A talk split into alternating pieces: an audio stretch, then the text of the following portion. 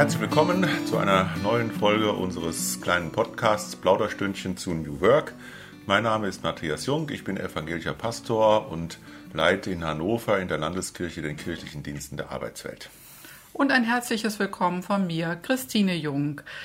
Ich bin Prozessbegleiterin und Coach. Und ähm, ja, wir haben jetzt hier unseren zweiten Podcast. Das hat ja ziemlich lange gedauert, fast zwei Jahre, dass es jetzt eine Fortsetzung gibt nach unseren ersten vier Podcasts rund um unsere Geschichte mit Friedhof Bergmann und New Work.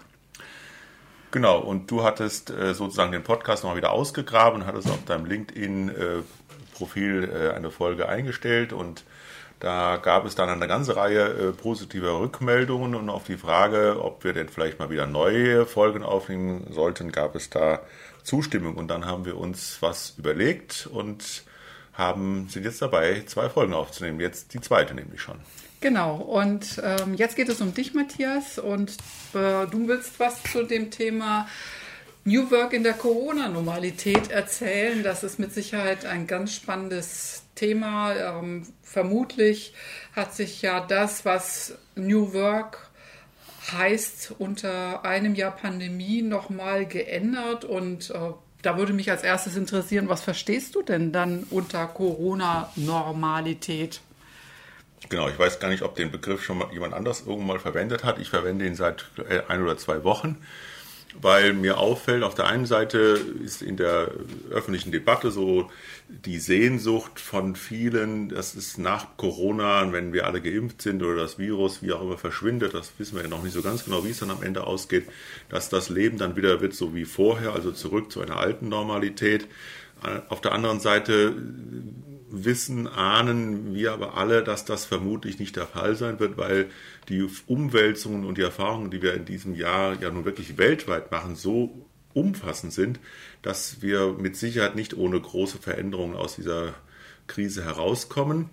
Aber jetzt haben wir eine Zeit, die ist irgendwo dazwischen. Wir sind jetzt äh, nächste Woche genau ein Jahr, ist es genau ein Jahr her, dass der erste Lockdown ähm, verhängt wurde, also bei uns im in unserem hauskirchlicher Dienst war das genau am 16. März, eine Woche bevor die Bundesregierung ähm, das verkündet hat, dass wir alle nach Hause gehen sollten. Und ähm, ich spreche inzwischen von Corona-Normalität, weil wir uns äh, an bestimmte Dinge gewöhnt haben, im positiven wie im negativen. Anfangs war wirklich alles neu und anders. Wir saßen zu Hause wir wussten noch nicht, wie das mit Zoom geht, dass wir digitale Veranstaltungen völlig problemlos organisieren können, dass man sogar Coaching mit Tools ohne weiteres äh, durchführen kann. Wir machen inzwischen Gremiensitzungen via Zoom und manche können sich überhaupt nicht mehr vorstellen, dass es mal anders gewesen sein könnte, dass man für eine zweistündige Vorstandssitzung vier Stunden dem Zug hin und zurück unterwegs war, ist für heute manche inzwischen schon kaum noch vorstellbar. Also es hat sich unglaublich viel verändert. Wir mussten auf ganz, ganz viele persönliche und, und berufliche Dinge uns immer einstellen.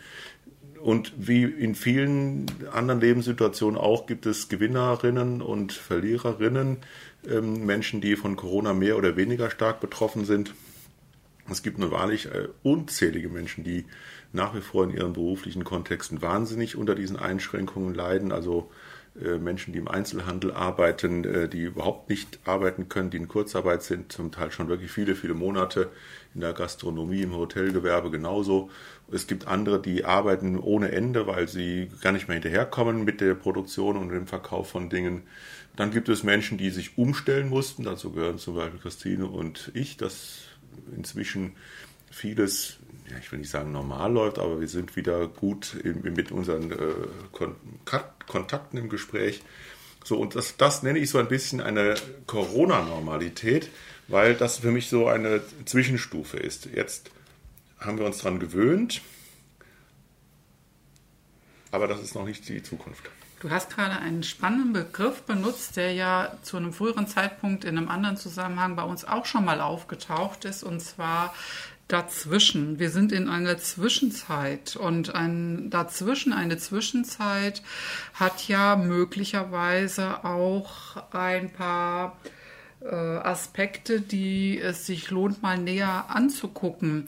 Ähm, heißt das, wenn ich das jetzt mal so fragen darf im Zusammenhang mit der Corona-Normalität, dieses Dazwischensein, dieses ist das Alte funktioniert nicht, wir wissen nicht so genau, wie es weitergeht, ob das Alte dann wieder einfach da ist oder was Neues kommt, aber hat dieses Dazwischensein vielleicht auch eine eigene Qualität?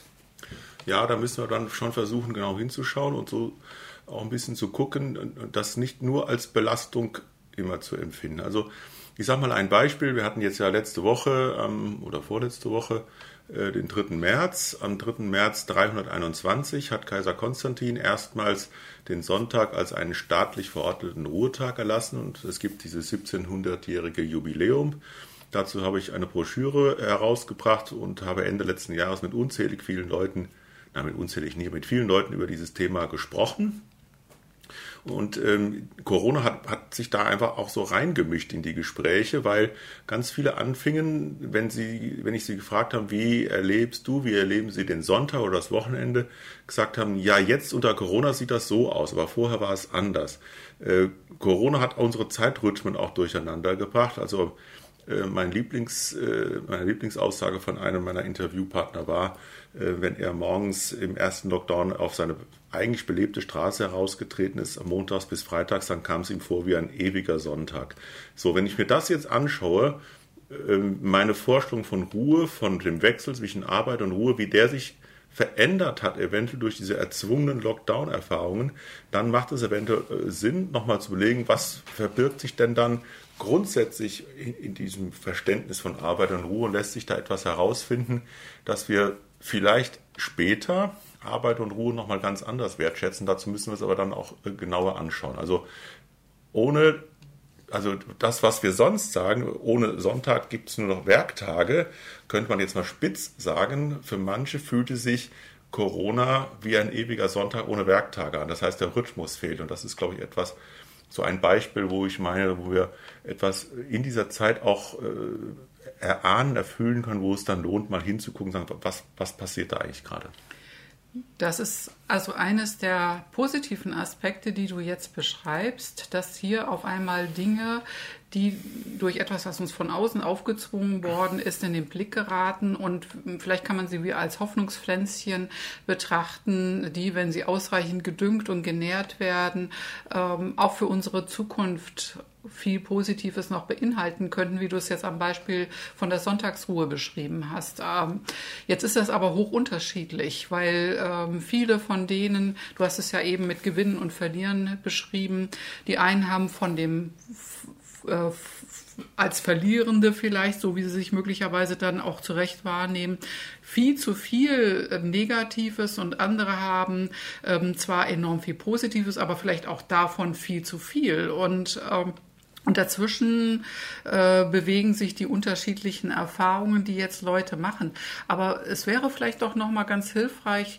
Gibt es noch mehr Aspekte, wo man sagen kann, hier entstehen Pflänzchen, die ähm, von denen wir noch nicht wissen, ob da langfristig was draus wird, aber wo es doch Sinn machen würde, die zu hegen und zu pflegen, vielleicht tatsächlich auch schon mal im, im, im Zusammenhang mit New Work und der Zukunft unserer nicht nur Arbeitsgesellschaft.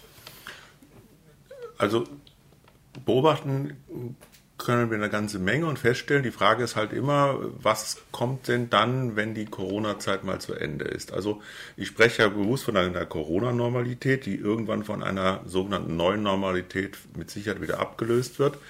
Ich habe ja noch einen anderen Podcast im, im KDA, im kirchlichen Dienst in der Arbeitswelt, wo ich äh, Ende letzten Jahres mit Veronika Levec gesprochen habe.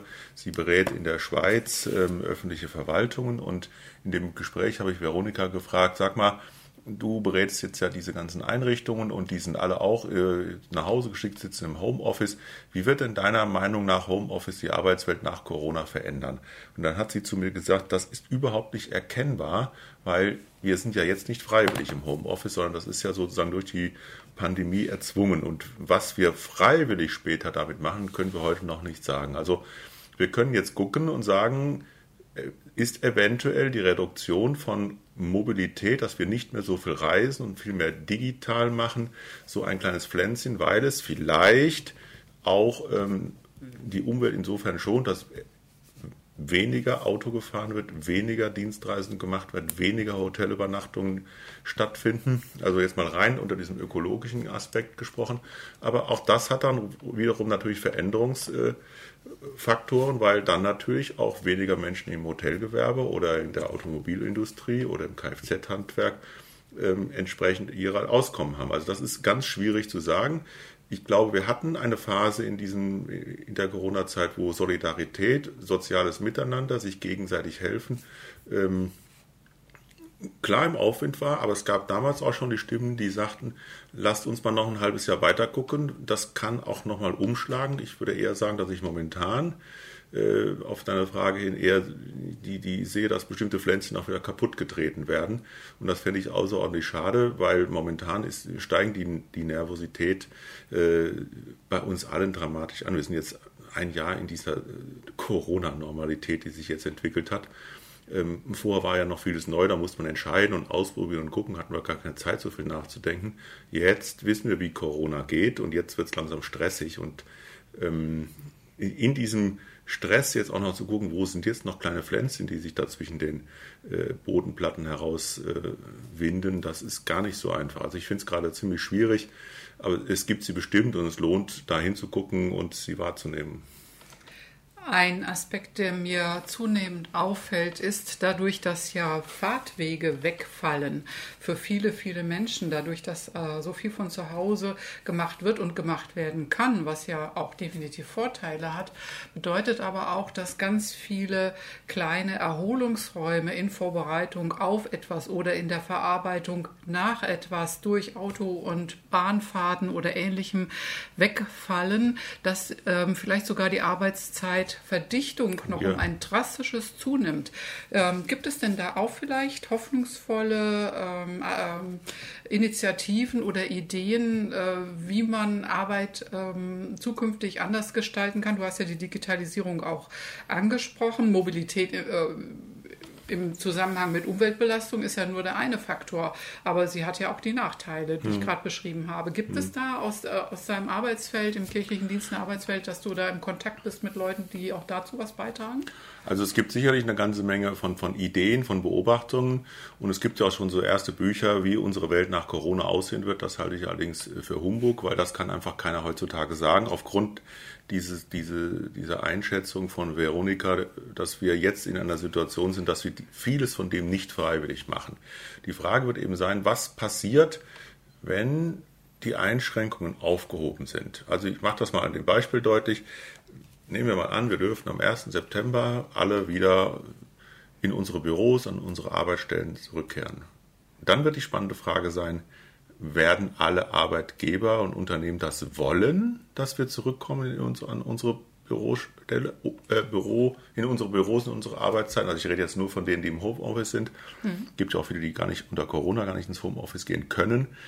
Oder wird es eine heftige Debatte geben, das irgendwie auszugleichen? Ich glaube, selbst wenn nur 10 Prozent der Menschen, die jeden Tag nach Hannover reinfahren, oder auch nur 5 Prozent zukünftig zu Hause arbeiten, ah, diese 5% oder einen Tag in der Woche, dann bedeutet das bei einem Tag in der Woche sind äh, 20% weniger Mittagstischverkauf in Hannover Innenstadt. Das bedeutet rein rechnerisch, dass eine ganze Reihe von Lokalen mittags nichts mehr verkaufen in Hannover Innenstadt. Aber mhm. vielleicht besteht die Möglichkeit, dann in den Stadtteilen oder in den umliegenden äh, Ortschaften, wo Menschen eben halt wohnen, vielfach, die hier arbeiten, dass dort dann eben Mittagstische zum Beispiel verkauft werden können, weil die Leute sagen, also ich arbeite jetzt schon zu Hause, aber kochen will ich nicht zu Hause. Also ich glaube, es wird sich eine ganze Menge verändern.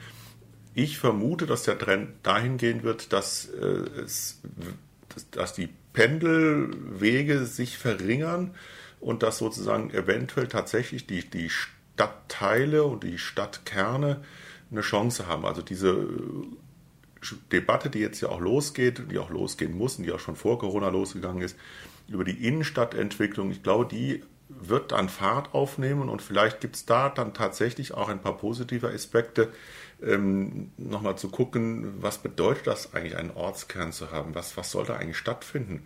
Und wenn in den, unseren kleineren Ortskernen wieder mehr Menschen auch in der an den Werktagen da sind, wie verändert sich denn dann eventuell das Erleben in den Ortskernen und was heißt das dann für so eine Großstadt wie Hannover, wenn dann eben nicht mehr so viele hier sind. Also ich glaube, da gibt es eine ganze Menge Veränderungspotenzial. Ich finde, es ist wichtig, dass zwei Dinge aber auf jeden Fall im Blick gehalten werden müssen, die zwar immer wieder angesprochen werden, aber wo man auch immer gucken muss, dass dann wirklich auch dann Fakten geschaffen werden. Also eine ist eben halt dieser Aspekt der Nachhaltigkeit, dass wir bei all dem, was da an Neuem entsteht, möglichst darauf achten oder unbedingt darauf achten, dass die Klimakrisenfolgen im Blick bleiben. Da bin ich mal sehr gespannt, wie auch der Bundestagswahlkampf an dieser Stelle verläuft.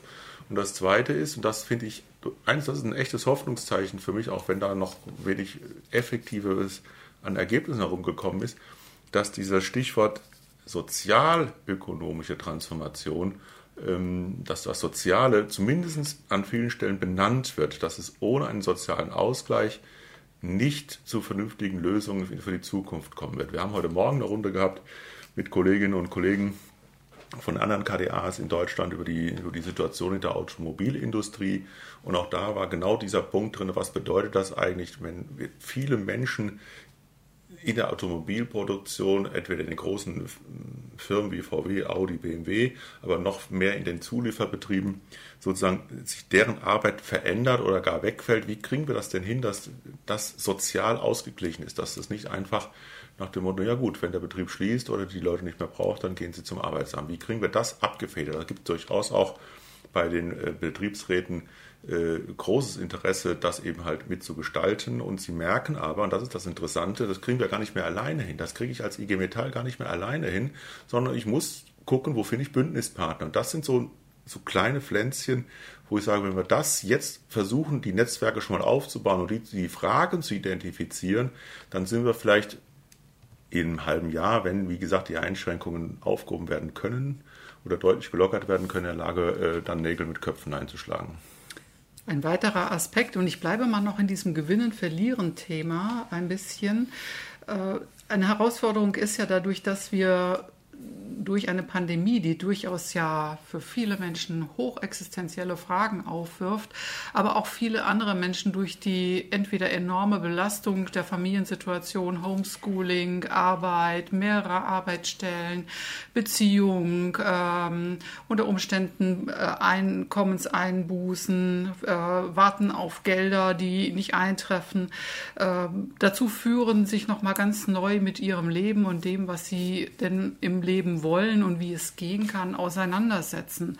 Und ähm, das ist äh, für die einen sehr beängstigend, weil wir ja auch alle nicht wirklich geübt und gelernt darin sind, damit umzugehen und das meistens mit uns alleine abmachen. Und hier wäre ja dann auch die Überlegung, wie kommen wir da in den Austausch mit anderen und verlieren da vielleicht einen Teil unserer Ängste, weil wir eben gar nicht so alleine damit sind. Mhm. Ähm, da gibt es ja ganz tolle Formate auch online inzwischen. Und auf der anderen Seite ähm, sind Existenzen, gehen, äh, gehen kaputt, also Unternehmen, die, auf die ich jetzt anspiele, gehen kaputt, scheitern. Und wir in unserer Gesellschaft haben es ja irgendwie hingekriegt, vor allem in unserer deutschen, dass Scheitern immer wieder noch sehr individuell wahrgenommen wird. Und jetzt weiß ich ja, dass du in deiner Arbeit dich sehr intensiv auch mit dem Thema Scheitern beschäftigst. Und vielleicht wäre es da nochmal ganz wichtig, was dazu zu sagen, was es da auch von eurer Seite an Angeboten gibt. Naja, das Thema Scheitern äh, beschäftigt mich ja schon seit vielen, vielen Jahren. Also Scheitern von Menschen, die in unternehmerischer Verantwortung sind. Die Beobachtung, die wir da machen, ist ja, dass es so eine deutsche Tradition gibt, da reden wir nicht drüber. Und wenn ich scheitere, bin ich im Prinzip selbst schuld.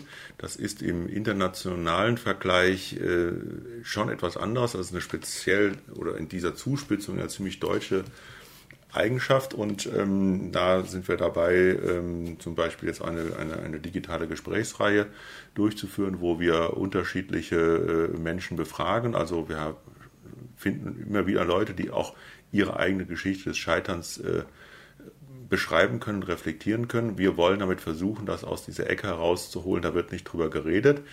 Das Problem ist hier an vielen Stellen, dass die Menschen viel zu spät anfangen, darüber zu reden oder wenn es dann wirklich brennt oder auch schon im Vorfeld niemanden finden, der sozusagen auf Augenhöhe mit ihnen reden kann, der so ein bisschen diese Erfahrung hat, was, was läuft denn da. Es gibt aber umgekehrt äh, auch ähm, Kreise, wo sozusagen sich Unternehmer, Unternehmerinnen da austauschen, aber das, sie machen es nicht unbedingt öffentlich. Aber für viele ist das eine echte Herausforderung, das Wir haben jetzt letzte Woche ein Gespräch gehabt mit einem Juristen, der uns auch nochmal erklärt hat, was es mit diesen unterschiedlichen November, Dezember, Januar, Februarhilfen alles so auf sich hat. Hochkomplex. Also ich möchte ganz ehrlich momentan auch kein Unternehmer oder keine Unternehmerin sein, die mit diesen Situationen zu tun hat, weil die Belastungen sind extrem hoch. Aber es hilft eben zu sagen, miteinander darüber zu reden, entlastet zumindest insofern, dass dann vielleicht mögliche Fehlentscheidungen nicht getroffen werden. Das, das ist das, was vielleicht möglich ist. Was sind eure konkreten Angebote vom kirchlichen Dienst in der Arbeitswelt? An wen kann sich jemand wenden, der mit, mit diesem Thema ähm, jetzt von so einem Thema betroffen ist? Also wir äh, arbeiten da zusammen mit den anonymen Insolvenzlergruppen, die Attila von Unruh von Team U vor Jahren ins Leben gerufen hat und immer noch betreut. Diese, wenn ich dann davon erzähle, sagen mir ganz viele, davon habe ich noch nie in meinem Leben gehört. Es gibt diese Gruppen, die treffen sich teilweise jetzt auch immer, ja, was heißt teilweise, die treffen sich jetzt digital, ansonsten in Präsenz. Das ist genauso ein Anlaufort, wo Menschen äh, miteinander ins Gespräch kommen können, die äh, in sehr unterschiedlichen Phasen der Verarbeitung ihres äh, Scheiterns ähm, stecken. Und genau das ist ja so eine Art von Hilfe zur Selbsthilfe, wie sie in, in vielen Bereichen hilfreich und notwendig ist. So. Ja, super.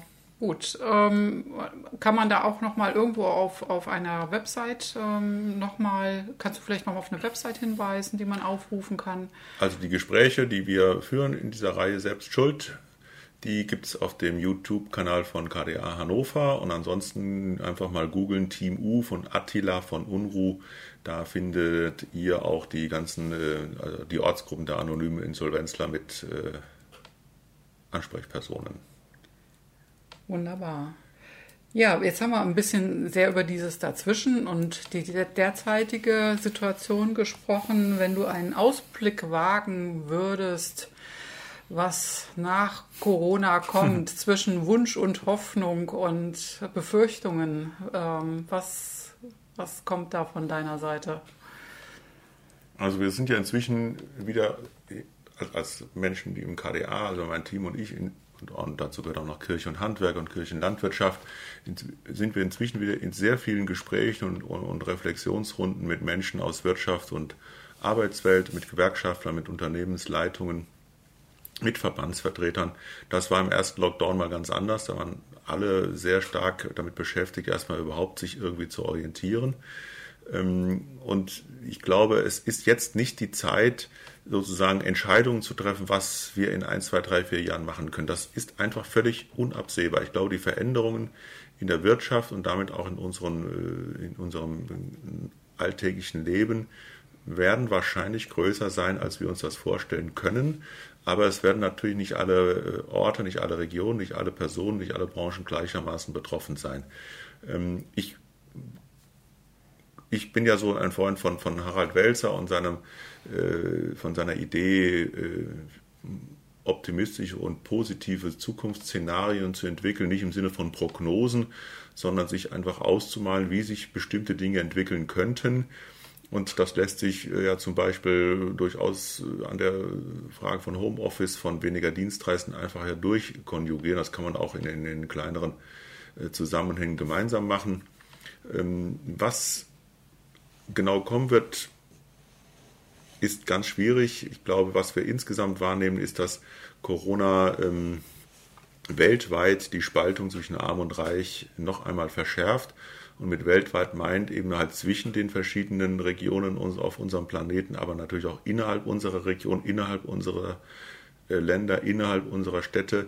Da gibt es immer wieder jetzt auch äh, Hinweise und wir müssen gucken, dass wir da auch einen Ausgleich hinbekommen um sozusagen nicht äh, irgendwann die, die, die Spaltung so groß werden zu lassen, dass sie dann irgendwann in kompletten Abkehr von Demo äh, also das demokratische äh, System nicht einen kompletten Legitimationsverlust erleiden und dann das Abdriften in totalitäre Systeme kommt, denn das, denn dann ist es vorbei. Also das ist die Kehrseite, das ist das, was ich am Ende befürchte und von daher bin ich ein, ein großer Streiter auch öffentlich jetzt dafür zu sagen, wir müssen alles daran tun, unsere politischen, unser politisches-demokratisches System zu halten, weil nur so kriegen wir auch die, die, die Freiräume und die, und die Erlaubnis, miteinander zu reden, miteinander zu streiten und miteinander zu überlegen, wo könnte es denn hingehen. Also ich glaube, wenn wir diesen Impuls, den wir im letzten Jahr hatten, die, diese große Form von Solidarität, ja, von, von, von Stehen auf den Balkons und Unterstützung von SupermarktverkäuferInnen,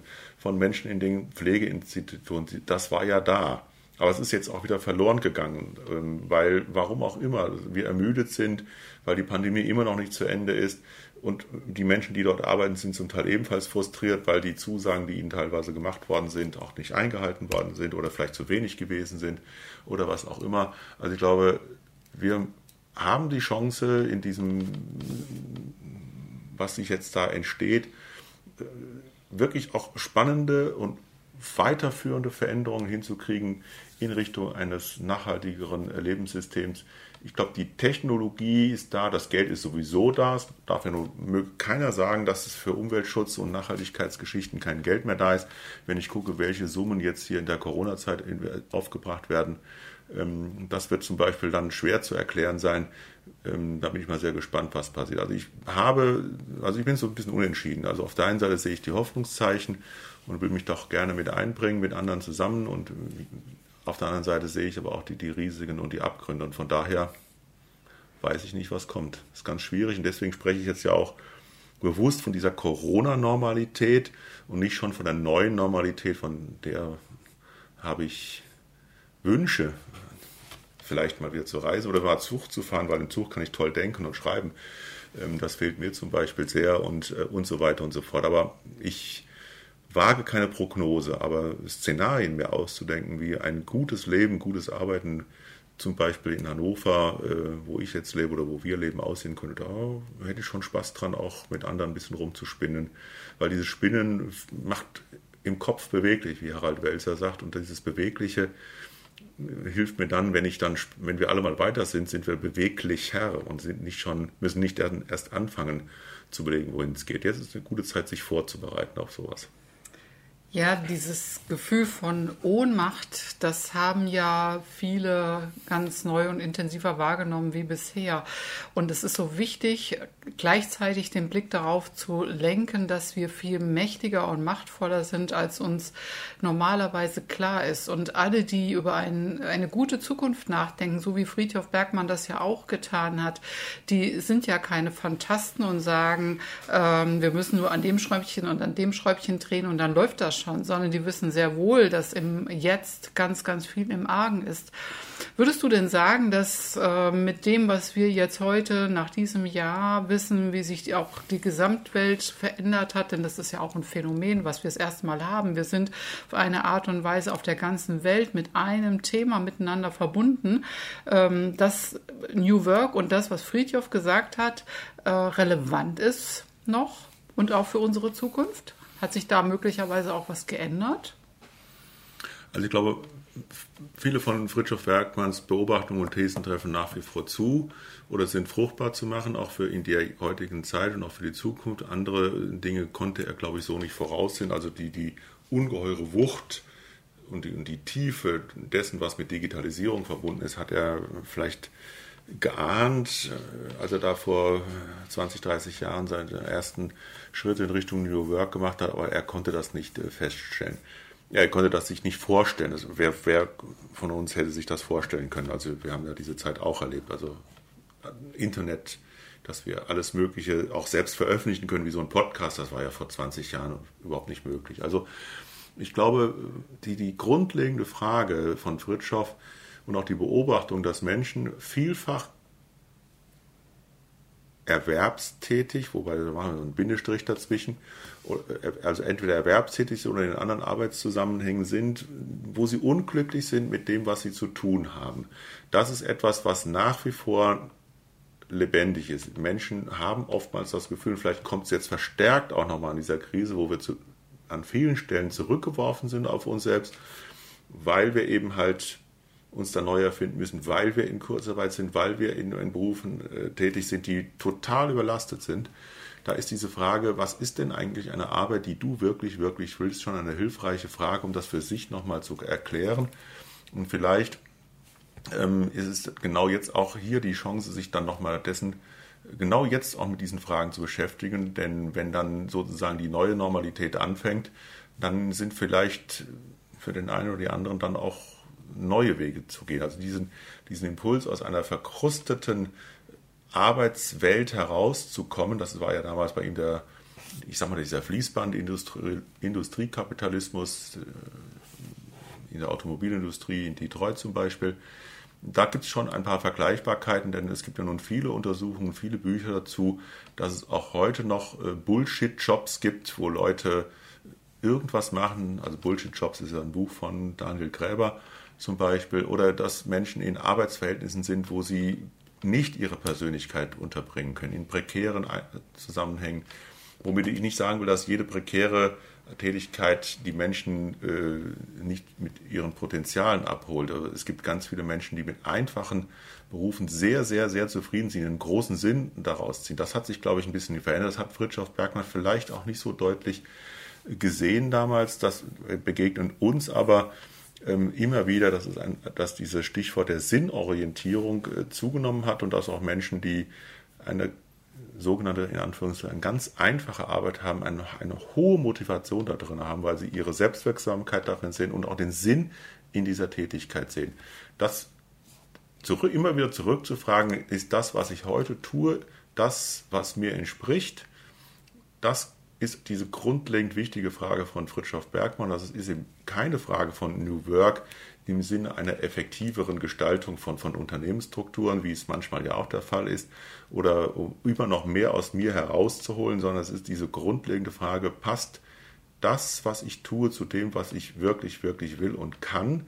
Weil da, wo ich das umsetzen kann, habe ich für mich den größten Effekt oder Erfolg und dann habe ich auch, leiste ich auch am meisten für die Gesellschaft. Also aus meinem christlich verstandenen Menschenbild äh, heißt es ja, dass jeder Mensch seine Begabungen mitbekommen hat.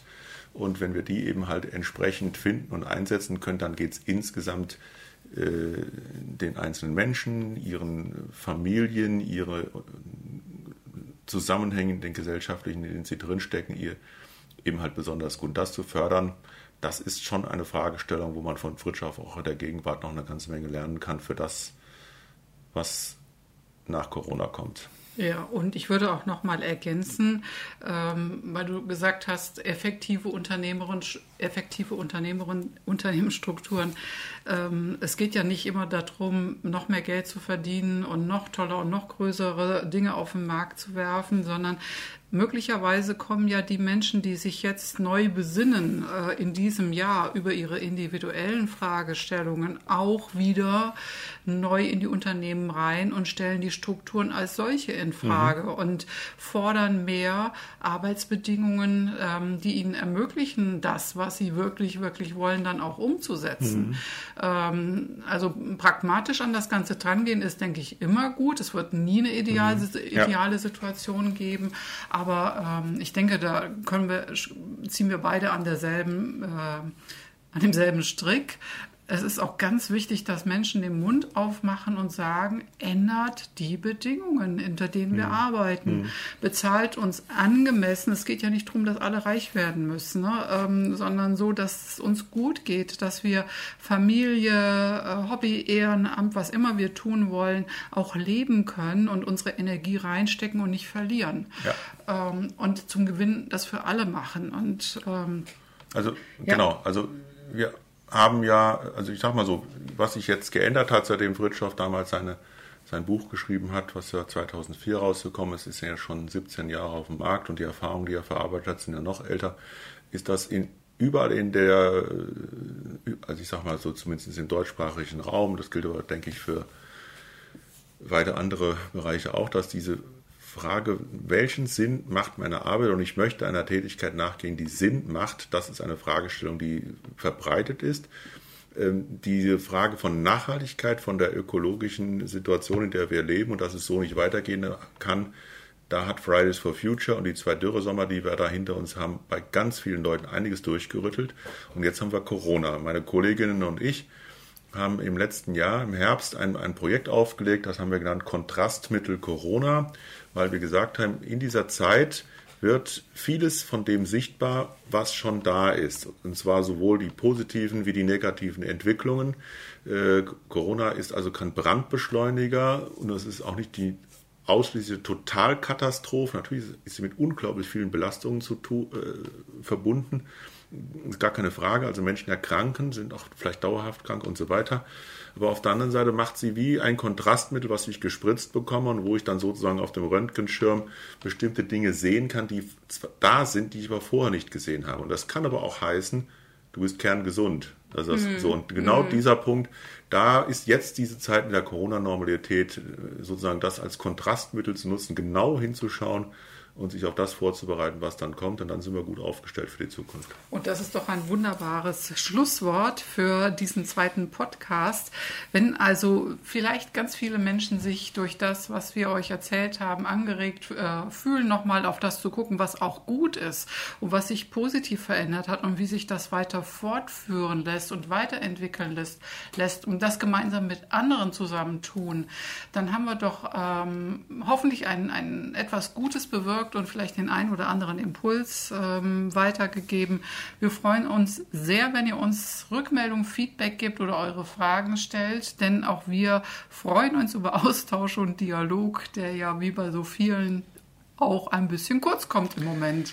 Genau. Also vielen Dank fürs Zuhören und meldet euch bei uns und schlagt uns auch gerne weitere neue Themen vor, worüber wir mal ein Plauderstündchen machen können. Dann geht es nämlich weiter. Genau, ja. Bis dann. Tschüss.